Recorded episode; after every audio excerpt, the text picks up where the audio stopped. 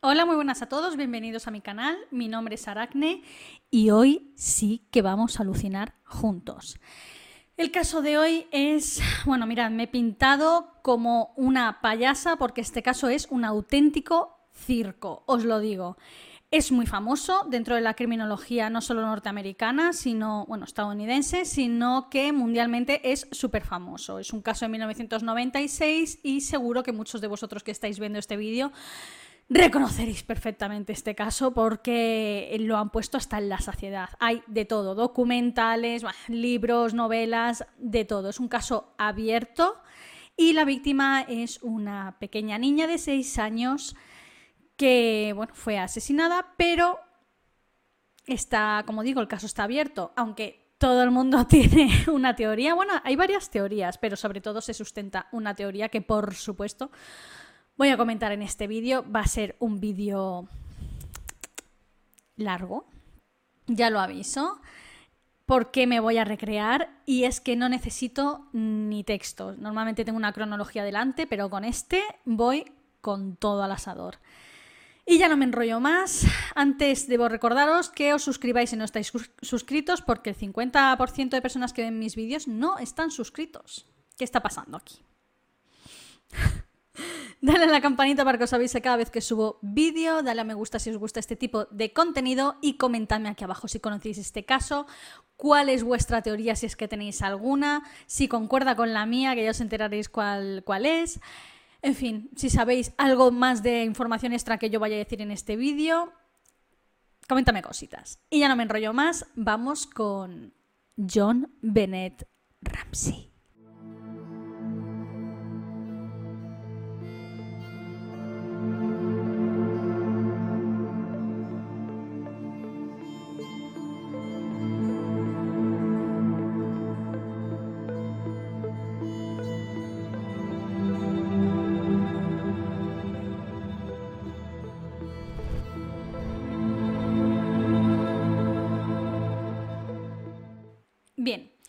Tenemos que trasladar al año 1996 a Boulder, Colorado, en pleno diciembre.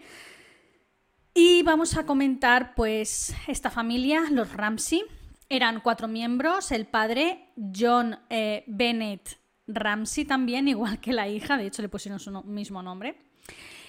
El padre trabajaba, eh, bueno, de hecho eh, formó una empresa que se llamaba Advanced Product Group, y luego se fusionaron para crear Access Graphics. Era una empresa súper importante, o sea, valía como que mil millones de dólares.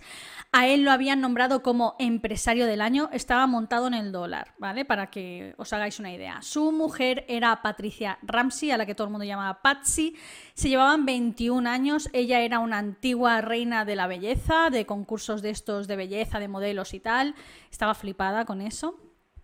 Y eh, no se dedicaba a nada. Bueno, en realidad se dedicaba a muchas cosas que ya comentaré después. Tenían dos hijos, el mayor de nueve años, que se llama Burke, mm, tiene nombre de eructo. Burke es como cuando te comes una empanadilla de pisto y se te repite y haces Burke, pues ese era su hijo mayor.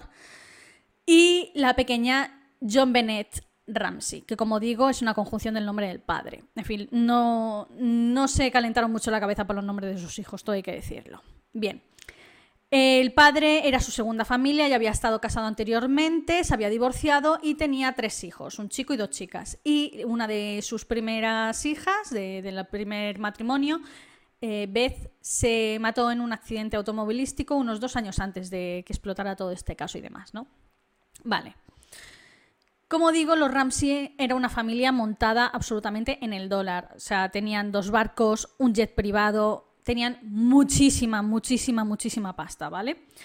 Y bueno, en la Navidad de 1996, el día 25 de diciembre, o sea, el día de Navidad, habían abierto los regalos con los niños por la mañana. Y por la eh, tarde, para ir a cenar, ya sabéis que los americanos cenan a la misma hora que los españoles nos levantamos de la siesta prácticamente pues se fueron a cenar a casa de un matrimonio amigo con los niños, que era el matrimonio White. Sí, son ricos, son blancos y se apellidan White. El chiste se, cuenta solo. Alrededor de las nueve y media de la noche regresaron a su casa a esa hora los españoles nos estamos yendo para cenar a la casa, pues ellos volvían.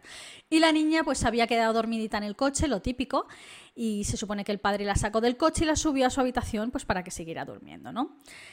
Al día siguiente iban a hacer un viaje, y eh, supongo que a esquiar o algo así, se iban a ir en familia de viaje. Por lo tanto, la madre estaba también, aprovechó un poquito esa noche para arreglar un poquito y empezar a hacer las maletas. Y a la mañana siguiente se despertó muy, muy temprano, a las cinco y media nada más y nada menos, el 26 de diciembre, para seguir, bueno, seguir haciendo las maletas y terminar con ellas y ya salir esa misma mañana de viaje. Pero ¿qué pasa? Que es una casa de dos pisos en un barrio residencial súper pijo, ya os lo podéis imaginar. Cuando bajaba hacia las zonas comunes por la escalera de caracol, en el tercer escalón, empezando por abajo, se encuentra con tres folios, tres folios escritos. Cuando se pone a leerlos, resulta que es nada más y nada menos que una nota de rescate. Y mencionaba que habían raptado a su hija. Entonces, corriendo, lo primero que hace es mirar a ver si la niña está en su habitación, no la encuentra por ningún lado y se decide a llamar por teléfono al teléfono de emergencias.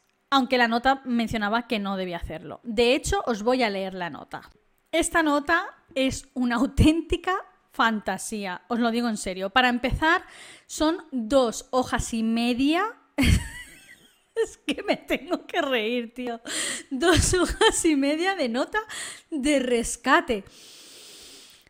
Ay, y el contenido, ¿vale? Os leo va dirigida al padre. Señor Ramsey, escuche cuidadosamente. Es una nota escrita, pero dice escuche. Vale. Somos unos individuos que representamos a un pequeño grupo de disidentes extranjeros. Respetamos sus negocios, pero no el país donde los desarrolla. En este momento tenemos a su hija, ella está sana y salva. Y si usted desea que esté viva para 1997, debe seguir nuestras instrucciones al pie de la letra. Usted retirará 118 mil dólares. 100.000 serán billetes de 100 y 18.000 restantes en billetes de 20. Asegúrese de llevar un maletín del tamaño adecuado al banco. Perdón. Cuando llegue a casa pondré el dinero en una bolsa de papel marrón. Lo llamaré mañana entre las 8 y las 10 de la mañana para informarle sobre la entrega del dinero. La entrega será agotadora, así que le recomiendo que descanse. Si vemos que recoge el dinero temprano, podríamos llamarlo para arreglar una entrega anticipada del dinero. liberando tempranamente así a su hija. Cualquier desobediencia a mis instrucciones traerá como consecuencia la ejecución inmediata de su hija. Tampoco le serán entregados sus restos para darle un funeral apropiado. Le, aconsejo que no provoque a los dos señores que guardan a su hija, pues usted no es de su, de su gusto particularmente. Si le cuenta a alguien sobre su situación, ya sea a la policía o al FBI, traerá como consecuencia la decapitación de su hija.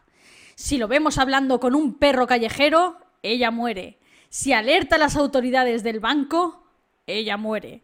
Si el dinero está falsificado o intervenido de cualquier modo, ella muere. Puede intentar engañarnos, pero tenga en cuenta que estamos familiarizados con medidas policiales y, y tácticas. Usted tiene un 99% de posibilidades de matar a su hija si trata de ser más astuto que nosotros siga las instrucciones y tendrá un 100% de posibilidades de tenerla de vuelta. Usted y su familia están bajo vigilancia constante, al igual que las autoridades. No intente idear un plan, John. Usted no es el único poderoso merodeando, así que no crea que matar sea muy difícil. No nos subestime, John. Use ese buen sentido común de ustedes los sureños.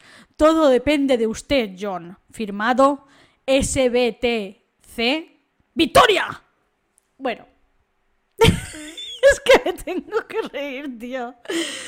Esta carta la, la, en fin, la, comentaré más adelante porque tiene cada puntazo y cada cosa que realmente fue una, una prueba súper importante en este caso porque no tiene desperdicio, ¿no? Pero tú lees esto y lo primero que haces es llamar a la policía cuando te dice la nota, la misma nota te dice que no llames a la policía que estás siendo vigilado. Girl. Pero bueno, Patsy Ramsey a eso de las 6 menos cuarto más o menos llamó al 911 y esta fue la llamada. 911 emergency. Police.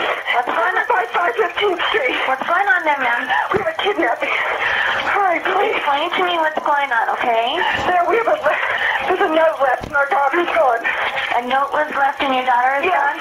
How old is your daughter? Six years old. She's gone. Six years old. How long ago was it? I don't know. I just found the note. And my daughter's Does it say who took her? What? Does it say who took her? I don't know. It's, there's, a, there's a ransom note here. It's a ransom note? It says SBTC. Victory. Please. Name? Are you Kathy Ramsey? I'm the mother. Oh my God. Please. I'm, okay, I'm sending an officer over, okay? Please. Do you know how long she's been gone? No, I don't. Please, we just got out. Is she right here? Oh my God, please. Okay, well, please, somebody. I am, honey. Please. Take a deep breath. Please, okay? hurry, hurry, hurry. Patsy, Patsy, Patsy.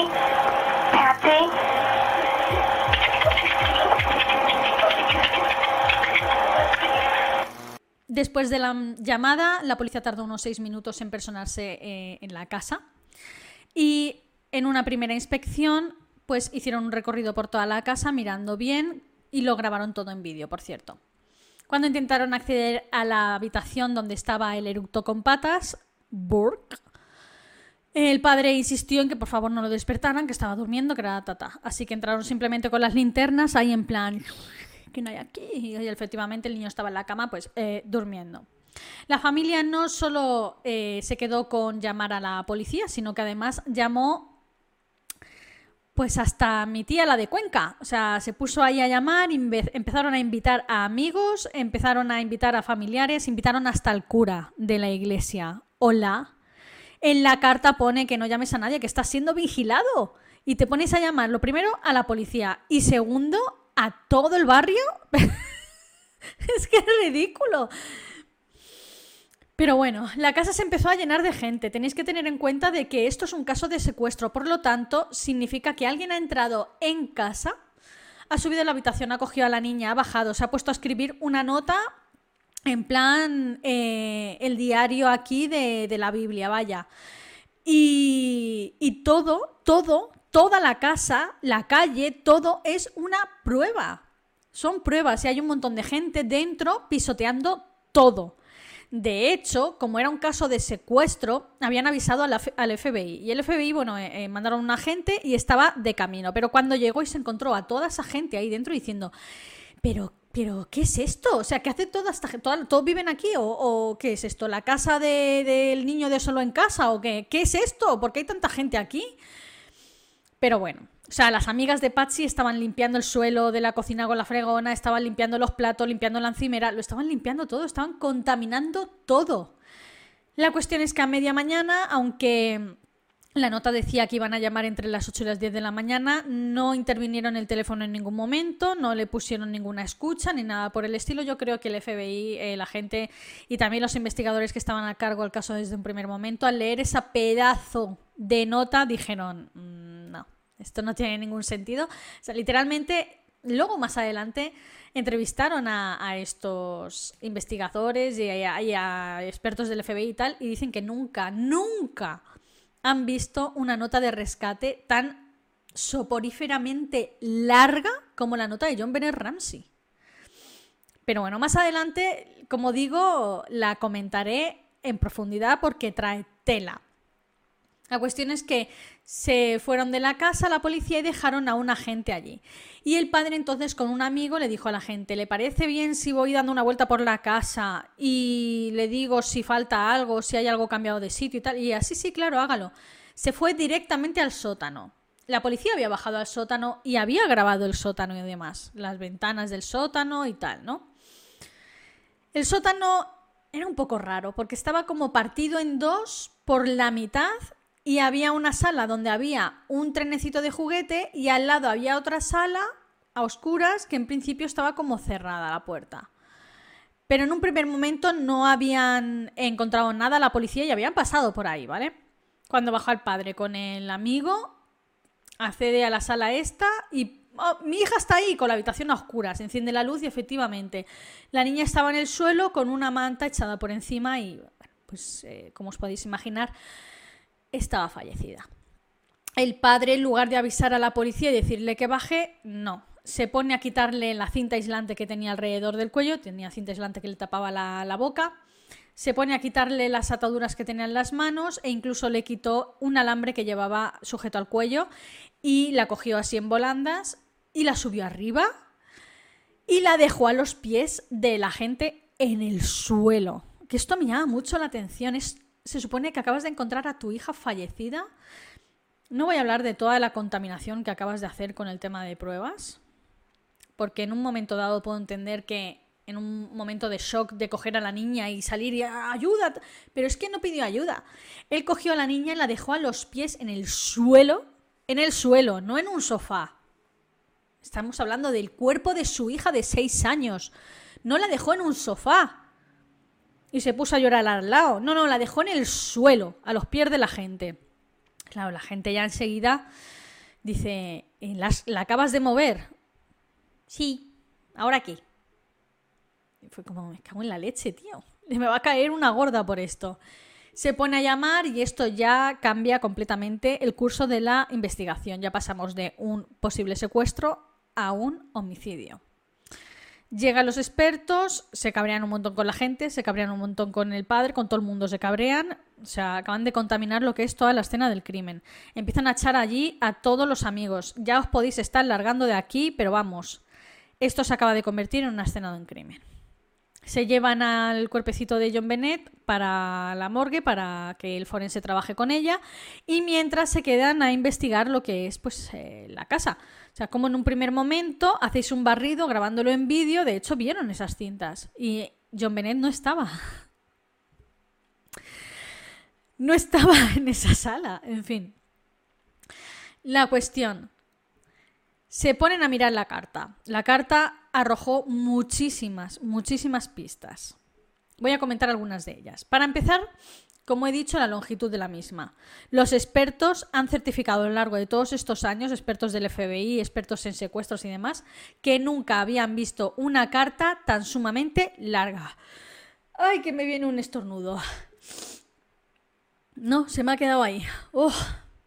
En fin, que nunca habían visto una carta tan sumamente larga. Perdonad por este lapsus, pero soy humana. la cuestión. También encontraron que eh, varias partes de la carta hacían referencia a películas de la época y un poco anteriores. Hay alguna frase que hace referencia a la película de Harry el Sucio de Clint Eastwood, que por cierto, si no la habéis visto, es un peliculón y mencionan una frase tal cual. O sea, hay una parte de la carta que es, si habla con un sabueso, si habla con un perro, la, la matamos. Y en la película creo que dicen si habla con un pequinés o algo así. Cambian en una palabra nada más. También hacen referencia a frases de la película Ramson, que significa rescate, y a la película Speed con Sandra Bullock y Keanu Reeves, que también es de un, bueno, un autobús que le pone una bomba y, secuestran a unos niños, no sé qué historia, vale. La cuestión. Eh, era muy peliculera, en pocas palabras. Segundo, la manera de escribir las cosas hacía referencia como que era un lenguaje muy maternal. Hay un punto en la carta en la que dice, le recomiendo que lleve una bolsa más grande para poder cargar con el dinero. Gracias, mamá. Le recomiendo que descanse antes de hacer la entrega del dinero porque va a ser un día muy agotador. Mm, gracias. Solo falta que le diga, póngase usted una rebequita eh, por encima porque en Boulder, Colorado, un 26 de diciembre, pues mira, refresca un poquillo, ¿sabes? Es como, como un lenguaje muy maternal. Y también la caligrafía es femenina. El papel usado es de una libreta de dentro de la casa, lo que eso significa que escribieron la carta dentro de la casa, o sea, no entraron con la carta ya preparada, traída de casa, de, los, de la pequeña facción de disidentes extranjeros, no, no, no. la escribieron dentro de la casa mientras estaban secuestrando, supuestamente, a John Bennett. Posteriormente, expertos, con la carta original al lado, copiándola tal cual, han tardado 21 minutos en copiar la carta entera. En copiarla. Imaginaos cuánto se tardaría en escribir eso en plan pensando. ¿El doble? ¿Unos 40 minutos? Pongamos 35. ¿En serio te vas a arriesgar a estar 35 minutos sentado en un escritorio en la casa donde estás secuestrando a una niña? O sea, un secuestro tiene que ser entrar y salir. Y punto. Pero es que eso no es todo, sino que esta carta fue la, tercera.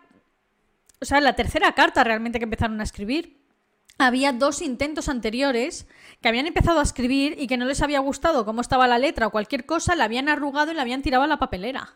Todo esto con la libreta de Patsy, porque Patsy es escritora.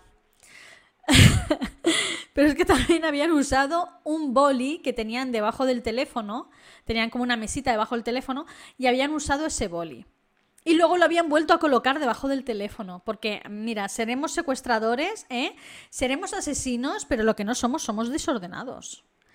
No había señal de forcejeo en ninguna de las puertas de la casa. Sí que es cierto que había una ventana del sótano que estaba rota, pero el mismo John Bennett Ramsey, o sea, el padre, el señor Ramsey, certificó que ese cristal llevaba roto un montón de tiempo porque una vez se había olvidado las llaves y tuvo que acceder por el sótano. Y es cierto que una persona cabe por las ventanas del sótano, que son muy estrechas y muy altas, típicas ventanas de sótano que están posicionadas en, una, en la parte de arriba de la pared, pero la ventana estaba llena de telas de arañas. Y aparte, en Boulder, Colorado, en diciembre, hay un nevazo tremendo. No había huellas de marcas en, la nieve de ningún tipo. O sea, no habían entrado por el sótano. No había eh, cerraduras forzadas en la casa. ¿Qué está pasando aquí? ¿Qué está pasando?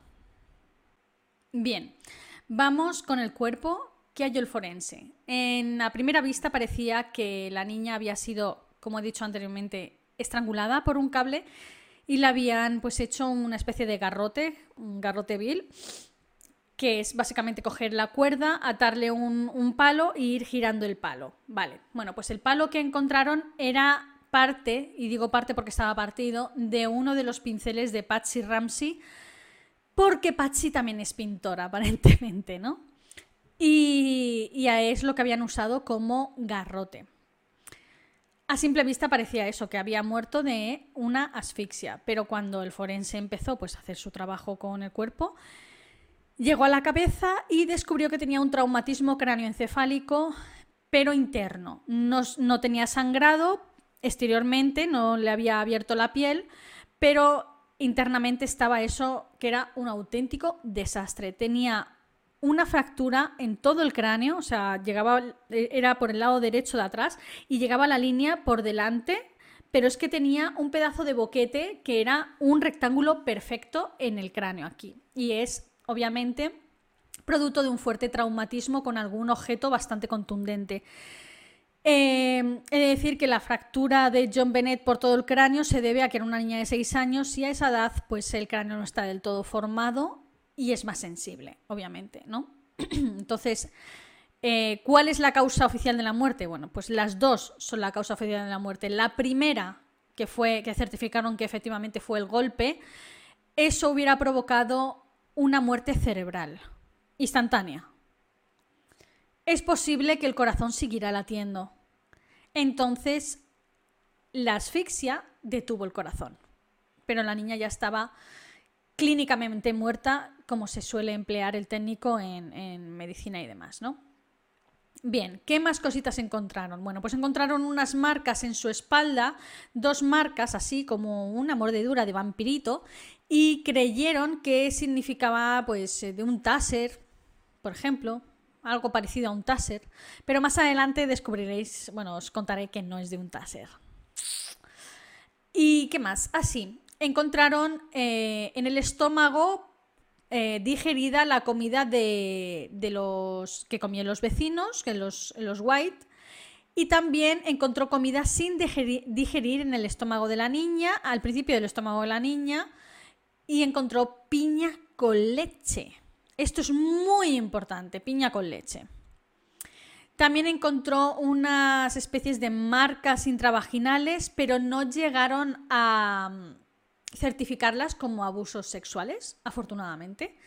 No tenía marcas de ligaduras, aunque sí que había sido atada con un alambre, pero eh, certificaron que el alambre se lo habían colocado después de muerta y además de una manera en plan, venga, venga, así, ya está, no apretes y ya está, sin apretar y sin nada.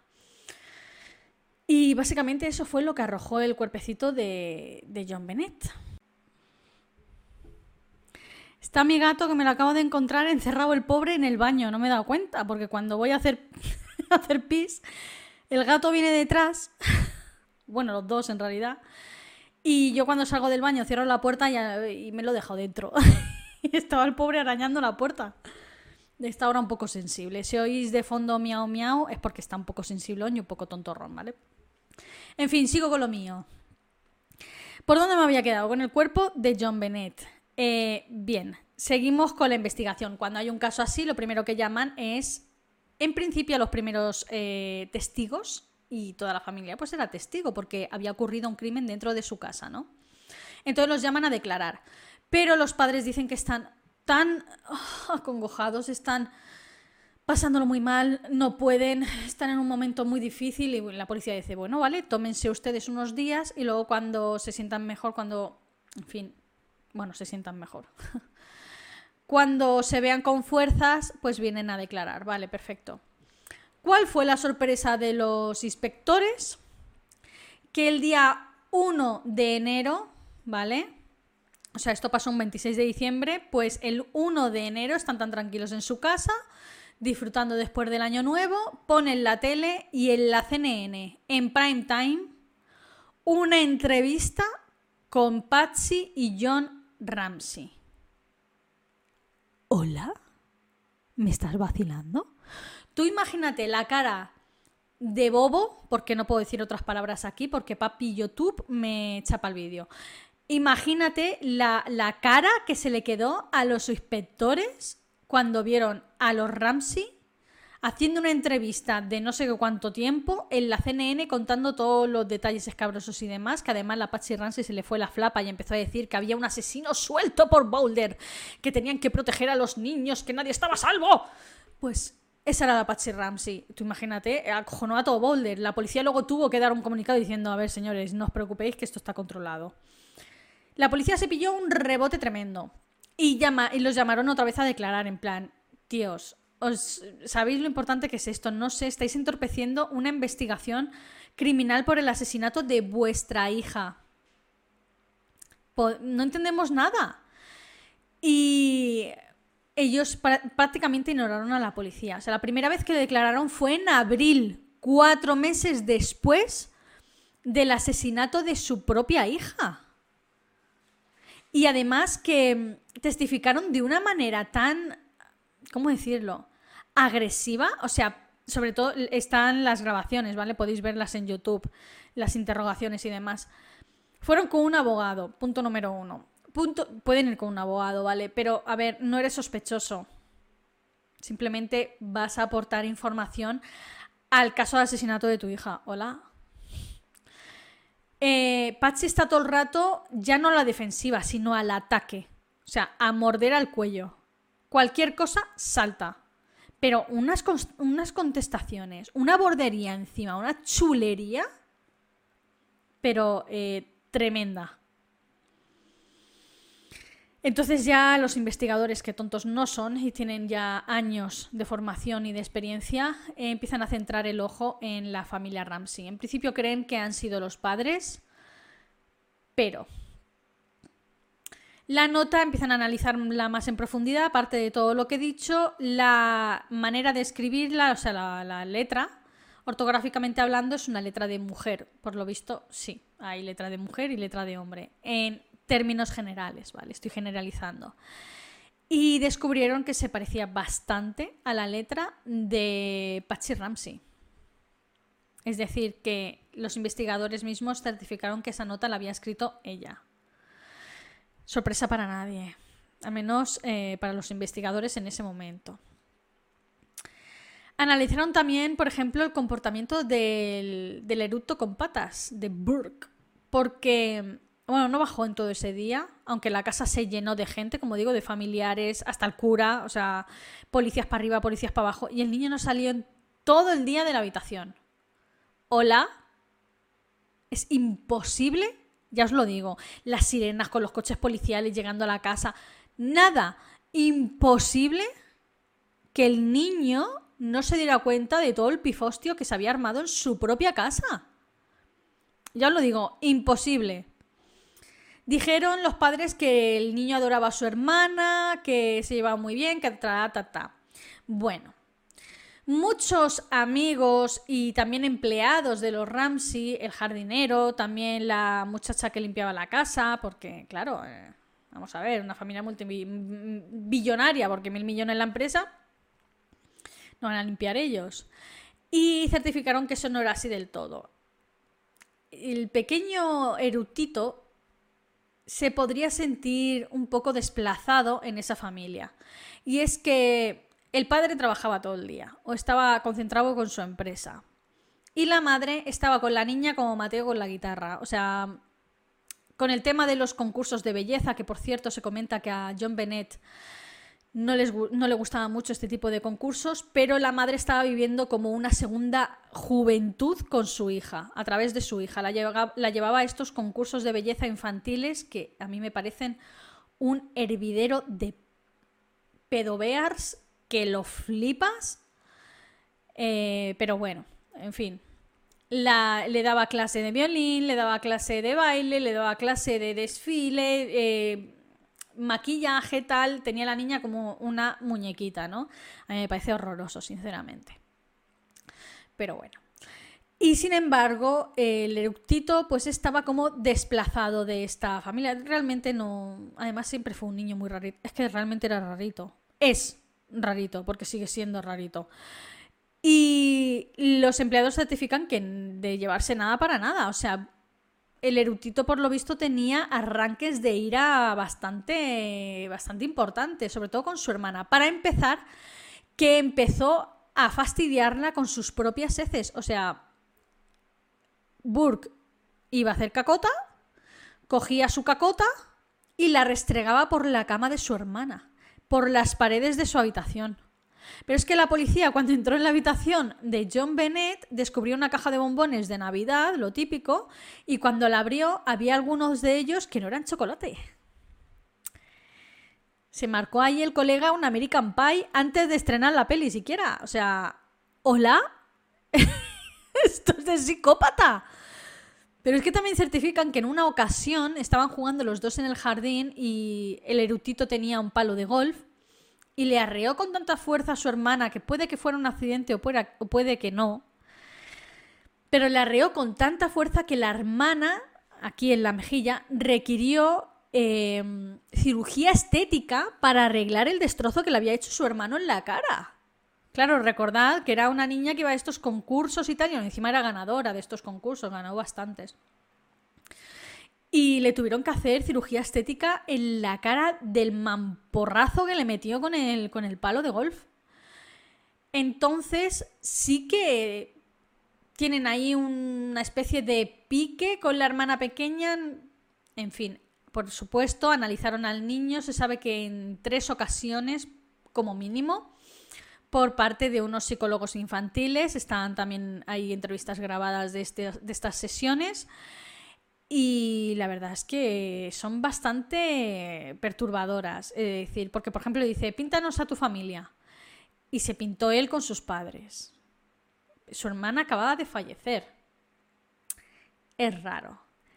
También él mencionó en una ocasión, en una de estas entrevistas con los psicólogos, diciendo que ahora él empezaba verdaderamente a vivir, a vivir su, su vida.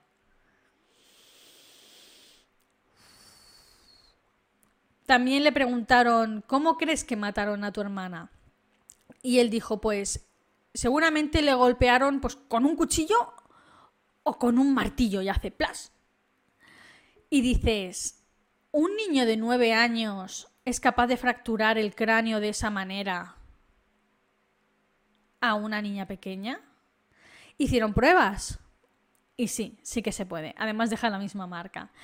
Faltaba encontrar el arma del crimen. Y miraron los vídeos de la policía y encontraron encima de la encimera una linterna enorme, la típica linterna policial. Y descubrieron que ese tipo de linterna encaja perfectamente con eh, la herida del cráneo de John Bennett.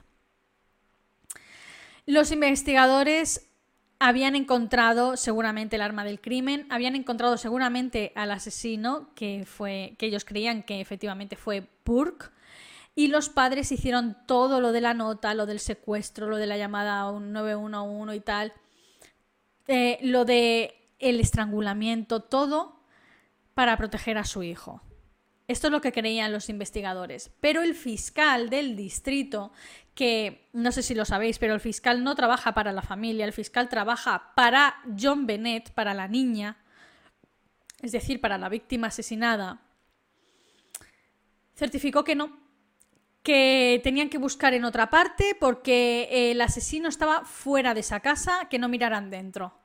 Entonces, durante tres años los investigadores estuvieron buscando a gente random. La madre incluso acusó a un Papá Noel de un centro comercial del día anterior que fueron para el tema de los regalos. Y es que ese Papá Noel miró raro a John Bennett. ¿Cómo no la va a mirar rara, señora? Si lleva a la niña que parece una Barbie. ¿Cómo la va a mirar raro? Investigaron al pobre hombre, investigaron también al jardinero, o sea... Eh, también hicieron creer que se trataba de un, un asunto de pedobears Em, por el tema de los concursos de estos de modelaje, todo lo que quisieras, pero fuera de la casa. Esto es lo que les dijo el fiscal. Hasta que finalmente los propios investigadores dijeron, mira, yo me largo. El del FBI se fue y todo, y dijo, pues que no estamos trabajando por el mismo resultado, no estamos trabajando para resolver el caso. No sé qué te traes tú con ellos. Ya lo digo pero no estamos trabajando por el mismo resultado. Y se, retiraron del caso ellos mismos y pusieron a nuevos investigadores. La familia, por su parte, contrató a un detective privado que era un auténtico chiste.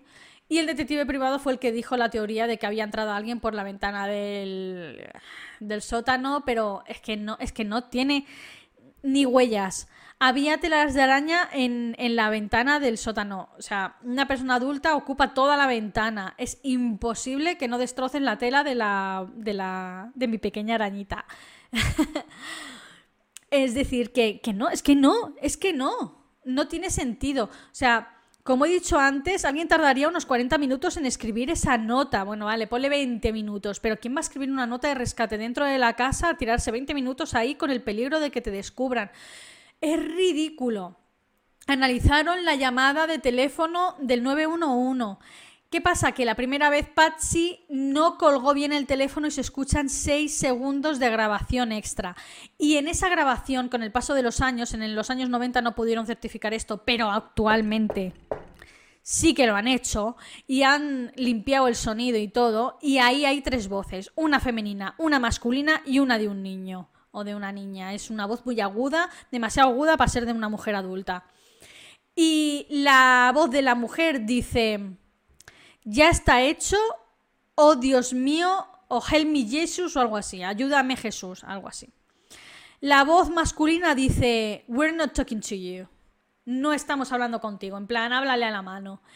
Y la voz de infantil dice, what did you find? ¿Qué encontrasteis?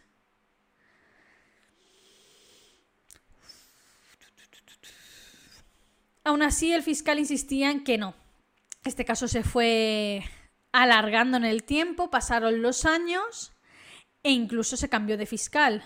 Y analizaron el ADN de la ropa interior de John Bennett y encontraron restos de ADN que no pertenecían a la familia. Pero actualmente también los expertos han certificado que los restos que se encontraron son tan ínfimos que seguramente se trata de restos de la manipulación de la, de la prenda en la cadena de montaje antes de, comprar, o del mismo vendedor que les vendió las braguitas, o sea, que las vendió en esa bolsa para venderlas y tal. O sea, es que a, ese, era, eh, hasta ese punto era la contaminación de, ADN, o sea, era algo ridículo. Ya os he dicho que las marcas intravaginales no certificaban una agresión sexual de por sí, o sea, no había en ese sentido. Eh, no había por dónde cogerlo. El fiscal no quería trabajar con la policía, los segundos inspectores estaban de acuerdo con los primeros. Y la teoría que ellos crearon fue que fue el hermano. Seguramente el hermano bajó a la cocina, se preparó un bol de piña con leche porque era el que le gustaba, de hecho, sale las entrevistas de pequeño con la psicóloga diciendo, me encanta la piña con leche, me encanta, es mi favorita. Y seguramente se preparó un bol de piña con leche que está en las grabaciones que los policías realizaron en la primera batida de la casa. John Bennett seguramente se despertó a mitad de la noche porque se cree que se orinó en la cama. Estaba aún aprendiendo a controlar los esfínteres, sobre todo durante la noche. Y la madre estaba haciendo las maletas eh, para el viaje del día siguiente.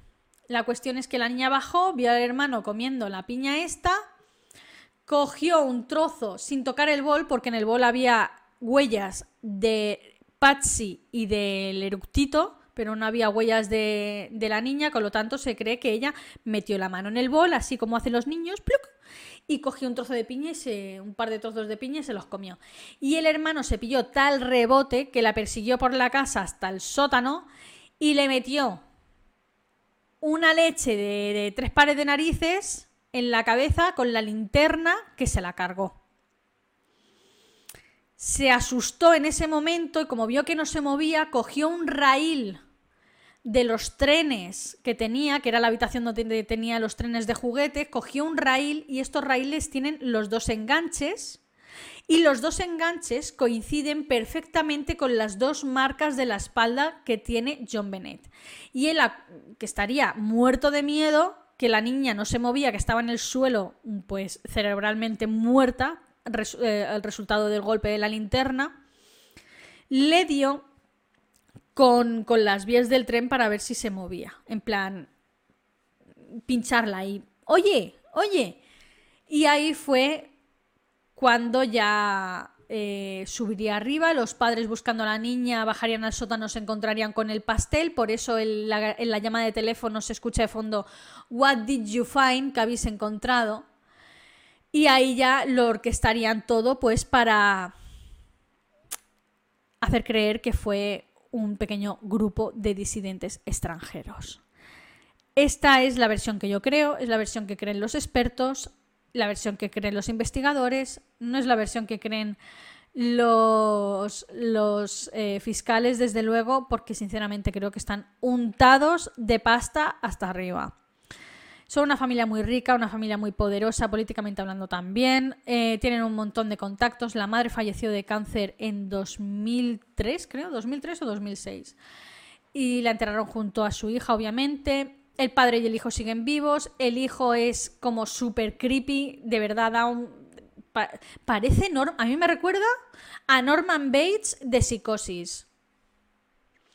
El doctor Phil le hizo una entrevista por el 20 aniversario del caso en 2016 y estaba toda la entrevista partiéndose el culo, o sea, con una sonrisa en plan, eh, ¿mataste tú a tu hermana? No. Y es una de, madre mía, alto psicópata. No sé. La cuestión, la versión oficial, según los fiscales, es que un intruso entró en esa casa e hizo lo que hizo. Según los investigadores, fue alguien de esa casa seguramente el tema de Burke y luego el encubrimiento por parte de los padres. Yo, es esa, yo creo en esa teoría. No sé vosotros si habéis oído alguna más. Eh, si conocíais este caso, no sé qué pensáis vosotros. ¿Es posible que hubiera entrado a alguien o no? Que hubiera escrito una nota que hubiera tardado como mínimo 20 minutos en escribirla, como mínimo. O sea, tardas 20 minutos en copiarla, pero no en pensarla y en escribirla. En fin.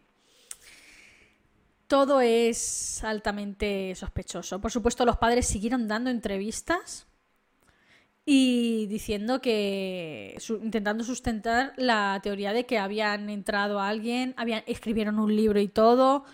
Eh, un show. Convirtieron la muerte de su hija en un auténtico show y siguieron sacando eh, pues crédito económico de la muerte de su hija y ya os lo digo que seguramente fue el eructito. Espero realmente que en un futuro se llegue pues a a saber quién fue a ciencia cierta, bueno, a demostrar quién fue a ciencia cierta y que, porque en Estados Unidos no prescriben los casos, y que puedan llevar al culpable eructito a pues meterlo entre rejas. Bueno, no creo que lo metieran entre rejas porque además tenía nueve años. Eh, estaban en Colorado, la edad mínima para poder ser procesado en Colorado creo que era precisamente de 10 años, que por cierto me parece una barbaridad. Lo habrían certificado como un homicidio involuntario y por parte de un niño como una tontería de niños. Es que realmente algo accidental no le habrían jodido la vida, al revés, habría recibido ayuda psicológica porque, coño, acabas de matar a tu hermana. Le habrían dado ayuda en torno a eso. Pero sin embargo decidieron, en mi opinión, ¿eh? decidieron ocultarlo todo y yo creo que eso es peor porque el niño crecería con un trauma tremendo. En fin, no sé. Decidme qué pensáis, si conocéis este caso, si no lo conocíais, si os ha parecido una fantasía igual que a mí. A mí me parece una auténtica fantasía. Sé que está mal decirlo porque estamos hablando de, de la muerte de una niña pequeña, pero es que, joder, macho. Es tremendo este caso, os lo digo en serio. Es tremendo, de los más tremendísimos que he visto. Lo tengo más o menos a la misma altura que el de, que el de Casey Anthony. Bueno, el de Casey Anthony es un poco más fantasía, la verdad, por las mentiras de la madre, ¿no? Y bueno, y comentadme si os ha gustado, si lo conocíais, si no lo conocíais, si os ha gustado el vídeo, os ha parecido interesante, dadle a me gusta, compartidlo con pues con todo el mundo. Compartidlo, suscribiros, por Dios, suscribíos al canal y activad la campanita ya que os avisa cada vez que subo un nuevo vídeo. Tenéis un nuevo vídeo todos los domingos y los miércoles a las seis y media hora española peninsular. Mm, que no se enfaden los canarios, porque el otro día puse eh, hora española y me dijo un canario, ¿España de dónde? Porque yo soy de Canarias y, bueno, pues hora española peninsular, no me tocáis mal las narices, ¿vale? Eh, y nada, todos los domingos y todos los miércoles nuevo vídeo. Y hasta aquí, señores, el caso de John Bennett Ramsey. Así que yo sin más me despido. Hasta la próxima y hasta el próximo vídeo. Adiós.